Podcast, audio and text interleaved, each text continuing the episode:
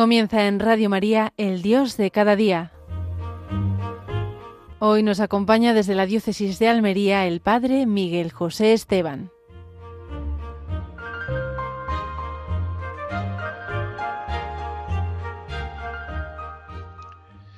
Eh, bienvenidos y bien hallados, queridos hermanos, queridos feligreses de Radio María, esta radio maravillosa. Desde este lugar, una vez más, otra vez más, desde este lugar, desde Agua Dulce de la Casa Espiritualidad, Reina y Señora, un lugar maravilloso, donde todavía aquí estamos, en este levante eh, español, en el sureste, estamos todavía en manga corta y desde aquí estoy viendo quizás algunas personas que se acercan a tomar el sol en la playa, pues ya se está metiendo el otoño, que ya es necesario, sobre todo que llueva, y como nos vamos a pedir en este mes, estamos en el mes del Rosario, mes del Pilar, de San Francisco, de Asís, de Santa Teresa, grandes santos, pero vamos a pedir especialmente, vamos a meditar esta mañana de nuevo sobre la Virgen María. La Virgen María que intercede por nosotros. Y antes de iniciar, me gustaría hacer una pequeña oración para que la Virgen nos ayude a entrar en este gran misterio de la Virgen María que intercede por todos nosotros.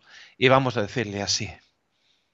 Porque siendo la Madre de Dios, eres también la nuestra, por disposición expresa de tu Hijo. A Juan nuestro representante al pie de la cruz le dijo, y aquí a tu madre. Y él le recibió en su casa, como quiere recibirte cada uno de nosotros. Tú pues que eres madre de tu Hijo Santo y Divino y de los hijos pecadores, háblame siempre al primero en favor de los segundos, porque así lo quiere Él. Creemos como Padre, como el Padre, que sabrás gozarte de la vuelta de los hijos prodigiosos. Creemos como tu hijo buen pastor, sabes acercarte a la oveja perdida sin asustarla para llevarla de nuevo y de vuelta al lugar seguro. Y creemos que ver nuestras faltas y necesidades como lo hiciste en las bodas de Canaán. Y sabes hablar a Jesús nuestro Señor como quien no manda, pero sí consigue. Acuérdate, como lo dijo San Bernardo, que nunca se ha oído decir que jamás se haya abandonado a quienes hayan recurrido a tu protección. Amén. Pues exactamente, aquí estamos. Bienvenidos en este mes de octubre, mes del Rosario. Yo les invito de nuevo a que esta práctica que la Virgen nos ha dejado maravilloso del rosario, nunca lo dejemos. Y es que no tengo tiempo, o es que algunas personas me dicen, don Miguel, es que me pongo a rezar el rosario y me duermo. Pues bueno, recemos un misterio. Diez Ave Marías, un Gloria y el Padre, un Gloria al Padre, al Hijo y al Espíritu Santo y esa oración final. Y por lo menos meditemos alguno de los misterios que la Virgen María nos ha dejado por mediación de Jesús. Pues como hemos dicho, en esta mañana me gustaría hablar sobre María Intercesora nuestra. leyendo a, Juan, Pablo II la encíclica, la encíclica, Redentor Hominis, nos presenta esa mediación de la Virgen María como un corazón materno de María. Y, al leyendo me, gustó esa comparación que hacía. Primero llamaba la atención a, acudía a la imagen de la mujer cananea y después hacía la referencia a la Virgen María. Y eso me gustaría esta mañana aprender de esta mujer cananea y, como no, de la Virgen María para meditar y saber que la Virgen María intercede por nosotros. Vamos a ver esta mujer cananea. ¿Ustedes recuerdan aquella mujer eh, que en esos pasajes que se presentan muy gráficos la, la intercesión de aquella mujer y que luego después aplicaremos a nuestra madre? Eh, María verdaderamente es la verdadera cananea que intercede por nosotros.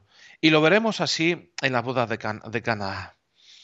Al marchar de allí, dice en la Sagrada Escritura, Jesús se fue a los confines de, la, de Tiro y de Sidón y entró en una casa y no quería que se supiera, pero no pudo pasar inadvertido. En cuanto una mujer cuya hijita tenía un espíritu un mundo oyó hablar de Jesús, fue y se postró a sus pies. Esta mujer era pagana, sirio-fenicia de nación, y suplicaba a Jesús que lanzase, que, que lanzase de su hija al demonio. San Mateo, refiriendo a este episodio que hemos leído, el pasaje de San Marcos, nos formula la, la patria de esta mujer que decía, he aquí una mujer cananea, sirio-fenicia, y salió de aquellos contornos y se puso a gritar, la mujer, los gemidos de esa mujer, ten piedad de mí, Señor hijo de David, mi hija está atormentada por un demonio. Este pasaje, que de alguna manera nos hace ver esa intercesión o esa petición de aquella mujer que le hizo a Jesús, nos recuerda, vamos a ir poquito a poco analizándolo. Vamos a recordar que los cananeos eran un pueblo enemigo de Israel y por eso nunca había relación entre los cananeos y los israelitas. Se añade que es un pueblo también lleno de economía y era gentil. De aquí que surge esa mujer y la característica de esta mujer que se pone al Señor y se pone de rodillas delante de Él. Le va a presentar al Señor una necesidad y le grita. ¿Y cuál es esa necesidad? Mi hija está atormentada por un demonio. Las características que presenta esa mujer es una solidaridad con su hija. Mi hija es algo mío. Ella está absorbida por su hija. ¿Qué podemos pensar de una madre?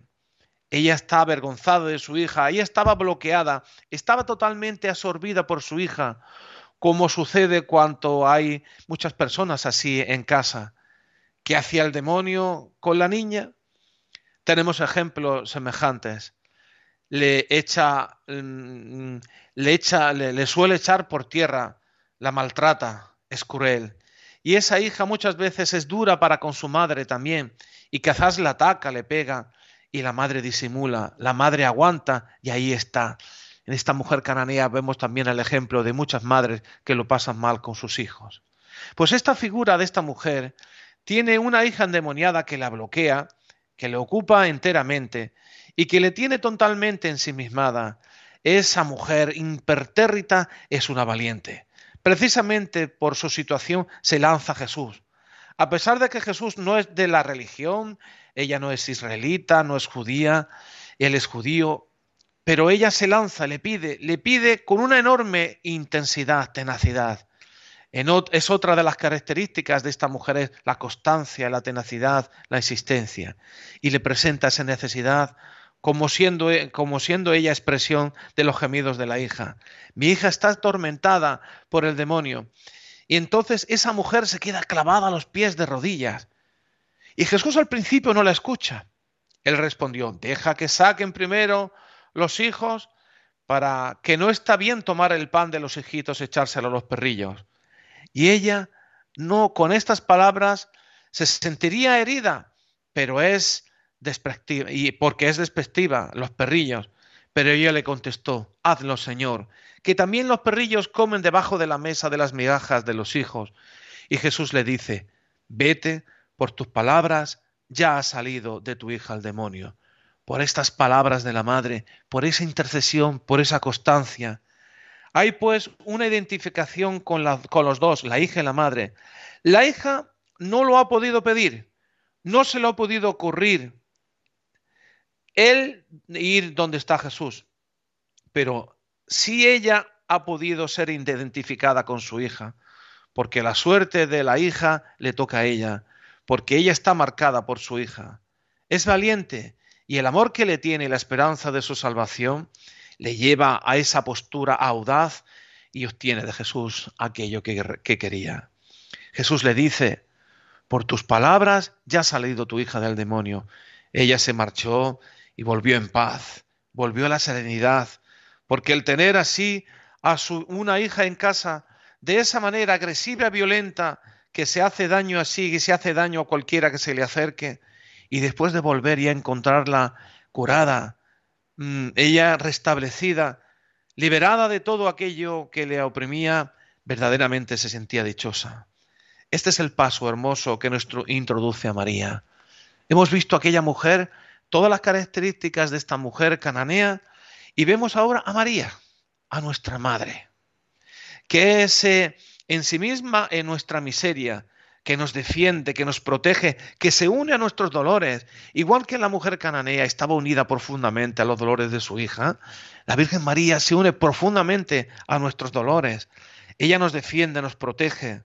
A la que muchas veces nosotros herimos con nuestra postura egoísta, pero ella nos protege, nos cuida e intercede ante el Señor. Presenta nuestros gemidos al Señor. Así se nos dice, ha llegado el gemido del pueblo hasta mí. María es, diríamos, la expresión de ese gemido, es lo que un corazón materno tiene. expresión del gemido de su pueblo. Con este fondo podemos interceder esa mediación materna de María. Dice en las bodas de Caná, porque ahora venimos ahora a las bodas de Caná, pidiendo que la Virgen María eh, interceda por nosotros, igual que lo hizo allí, y analizándolo como lo hizo la Virgen María. Dice que a los tres días, San Juan nos lo cuenta, hubo unas bodas en Caná de Galilea, en la cual se llamaba, se, se hallaba la madre de Jesús. La figura de María en estas bodas tiene un lugar indudablemente central, porque se nos dice que hubo una boda y ¿quién estaba invitado a la boda? La madre de Jesús estaba allí, era la invitada principal. Diríamos que casi en cierta manera más central que la presencia de Jesús, porque la presencia de Jesús se la introduce la madre de Jesús, estaba allí y fue invitada también Jesús y sus discípulos. Y la invitada principal, nunca lo olvidemos, en esta boda fue la Virgen María. Jesús después fue invitado. Por eso nosotros en nuestra vida invitamos como invitada principal también. Jesús está presente, pero debemos de tener siempre presente a esa invitada principal en nuestras, en nuestras necesidades, a la Virgen María. Nosotros sabemos que San Juan utiliza los signos, no solamente los milagros como tal, sino son signos. No tiene el carácter solamente de disminución el milagro, ni mucho menos. Se tratan de verdaderos milagros, pero quiere recalcar que no son solo milagros hechos por una, como un, arte de magia, no son milagros hechos simplemente para manifestar el poder de Dios. Yo puedo hacer esto y entonces yo hago los milagros. No, en San Juan nos presenta unos signos y los signos que pretenden, ¿qué pretenden significar? Él y muchos de los pasos que destacan este misterio. Los, los milagros son signos y otros hechos que no son milagros, por eso también se llaman, tienen, se llaman signos. Por eso los signos son misterios que tienen una significación más profunda que la mera realidad que percibe los sentidos, no solamente el hecho de haya hecho el hacer el milagro concreto, sino que tiene eh, especialmente un significado. Y este fue el primer milagro que hizo Jesús cuando dice, el signo quiere decir que tiene una finalidad, manifestar la gloria de Dios. Y al manifestar la gloria de Dios y ser percibida, produce fe en los discípulos. Por eso, así, ese signo se juegan tres, términos. Ese signo que muestra la realidad de Dios, muestra, segunda cosa, la gloria de Dios y la fe de los discípulos. Pues vamos a quedarnos en este momento en el cual hemos visto cómo en las bodas de Caná fue un signo, como lo dice San Juan. Vamos a escuchar esta canción y vamos a entender cómo la Virgen María intercede en medio de ese signo y cómo nos puede ayudar a nosotros como intercesora nuestra. Vamos a escuchar esta canción.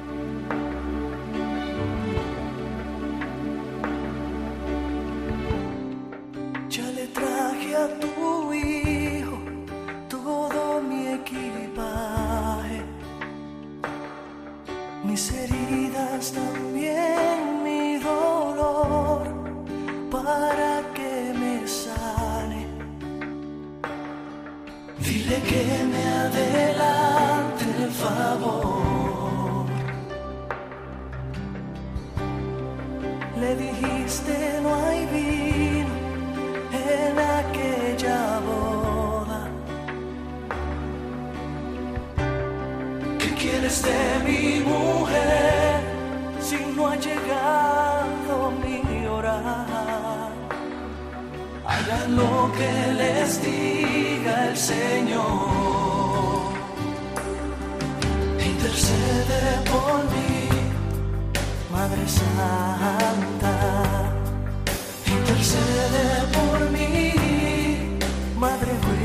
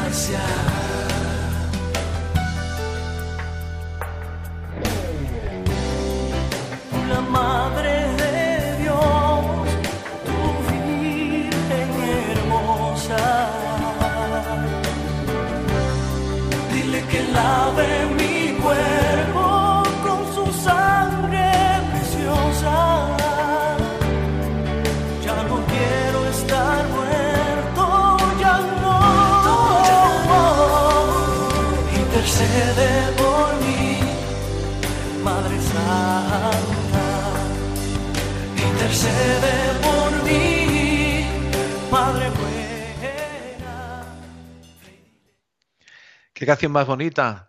Intercede por mí, Madre Santa. Y lo vemos especialmente reflejado en estas bodas de Canaán, que como ya hemos dicho es un signo que representa algo más, esa gran profundidad del Evangelio de San Juan. No solamente es el milagro en sí, sino que bueno, manifiesta la gloria de Dios y manifiesta también la fe de aquellos discípulos en él. Entonces, en todo evangelio de San Juan hay que tener muy presente esta mirada. Cada vez que veamos un milagro, un signo eh, de los que realizan el evangelio de San Juan, hay que verlo así de esta manera. Una mirada penetrante. Estar seguros de lo que el evangelista al relatar los hechos, y esos hechos son verdaderos, pero ve en ello un sentido más profundo, el sentido de la revelación de Cristo, el sentido de ese mensaje evangélico. Y concretamente las bodas de Canaán el sentido de este pasaje es la redención. Lo que significa es las bodas de la humanidad y la divinidad, la reconciliación, la nueva alianza de Dios y el hombre por la sangre de Cristo en el Calvario. Entenderemos mejor este misterio de las bodas de Canaán si ponemos un telón de fondo cuando estamos en el Calvario. Y esto es lo que realizó en el Calvario, en la redención, y cómo se refleja en todos los signos que hizo el Señor y lo relata en San, en San Juan.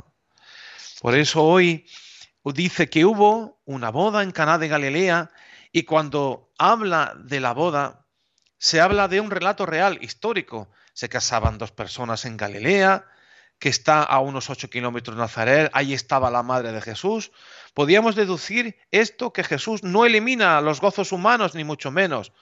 No nos arranca del nivel humano, de las alegrías humanas. Lo que quiere es ser invitado a ellas y, y esto hemos de procurarlo, que Cristo esté invitado a nuestras alegrías.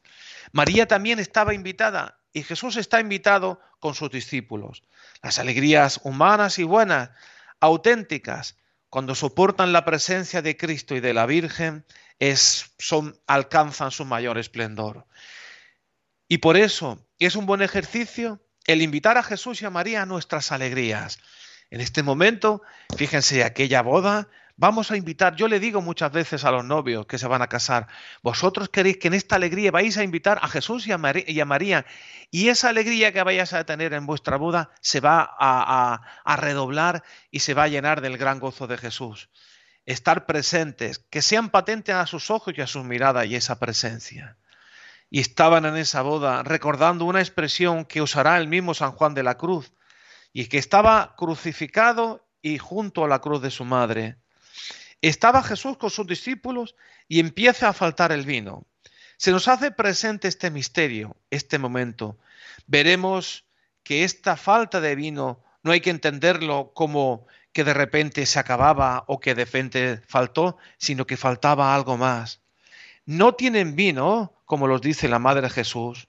Aquí está el corazón de la cananea, el corazón materno de la Virgen María, que dice Juan Pablo II en la Mater, intercede mucho, insiste mucho en que María, al lado de Jesús, va afinando su caridad, su amor de madre. Y María tiene un sentido, como lo tiene una madre por escuchar el gemido de un hijo, que aun cuando está durmiendo. María es así. Aparece como resonancia de ese gemido de la necesidad del pueblo. Está ensimismada en ella esa es su postura en las bodas de Caná y en la iglesia y en la vida de cada uno de nosotros. Está al tanto, nunca lo duden. La Virgen María está al tanto. Aunque nosotros no, estemos muy al tanto de ella, la Virgen María siempre está al tanto. Y es una actitud preciosa. Gracias, Madre, por estar siempre al tanto nuestra. María parece no como quien está recogida y retirada como en el que está ahí con los ojos bajos, ni muchísimo menos, no. Ella tiene, como lo decía Santa Teresa, el golpe de Santa Teresita, el golpe del ojo. Ella decía que está ahí, María es así, estaría allí, tiene su ocupación. De ordinario las mujeres muchas veces en las bodas no se sentaban, se ponían a servir y ella estaba atenta, no se le escapaba nada. Tiene la penetración del corazón materno, con esa sensibilidad especial y advierte que le falta allí algo, que algo empieza a faltar y cae, pronto en la cuenta que ha, empezado a faltar el vino. Y entonces, con esa intuición femenina, que no es un análisis de los hechos, sino una captación del corazón, no, ella es la que va, no lo va a remediar, sino que acude a quien puede remediarlo. Esa es la gran visión de la Virgen María. Acude a quien puede remediarlo. Inmediatamente, sin que nadie se lo pida, ¿A dónde va? A Jesús. Y le dice, mira, no tienen vino, nada más. Aquí está el primer aspecto de la intervención de María, de su corazón materno. En todo momento, durante su vida sobre la tierra, cómo se ve este milagro y en la vida de la iglesia.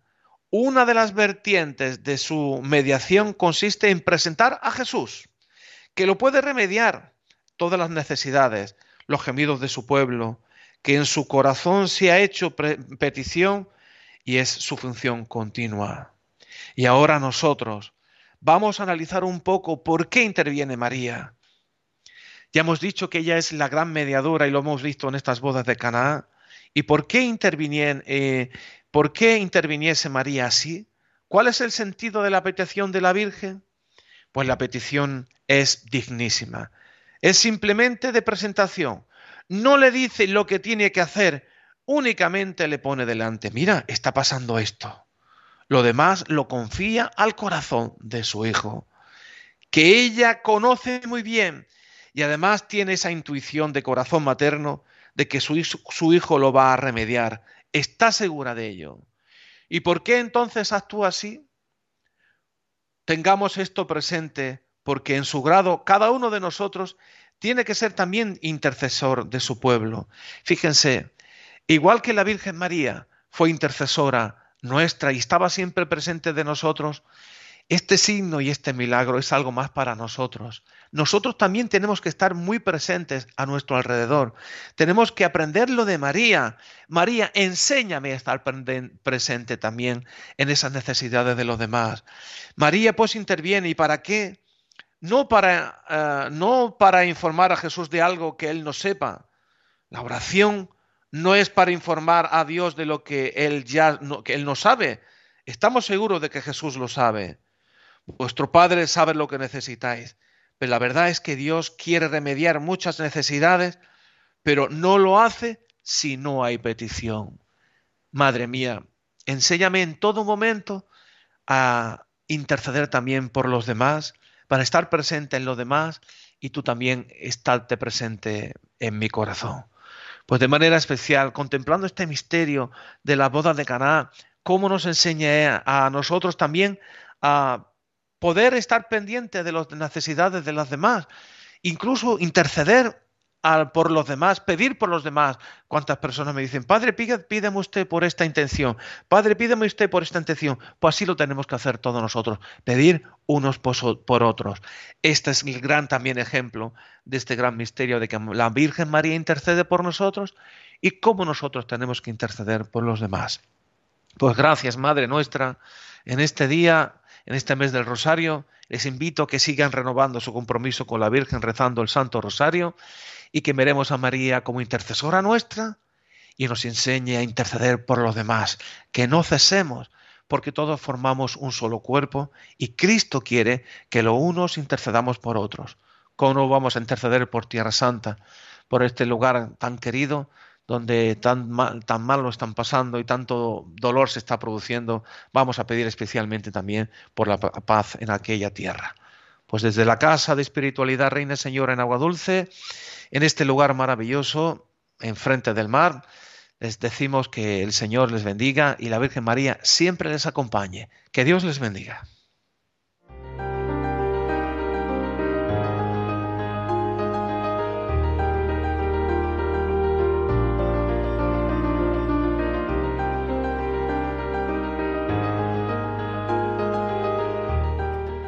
Finaliza en Radio María, el Dios de cada día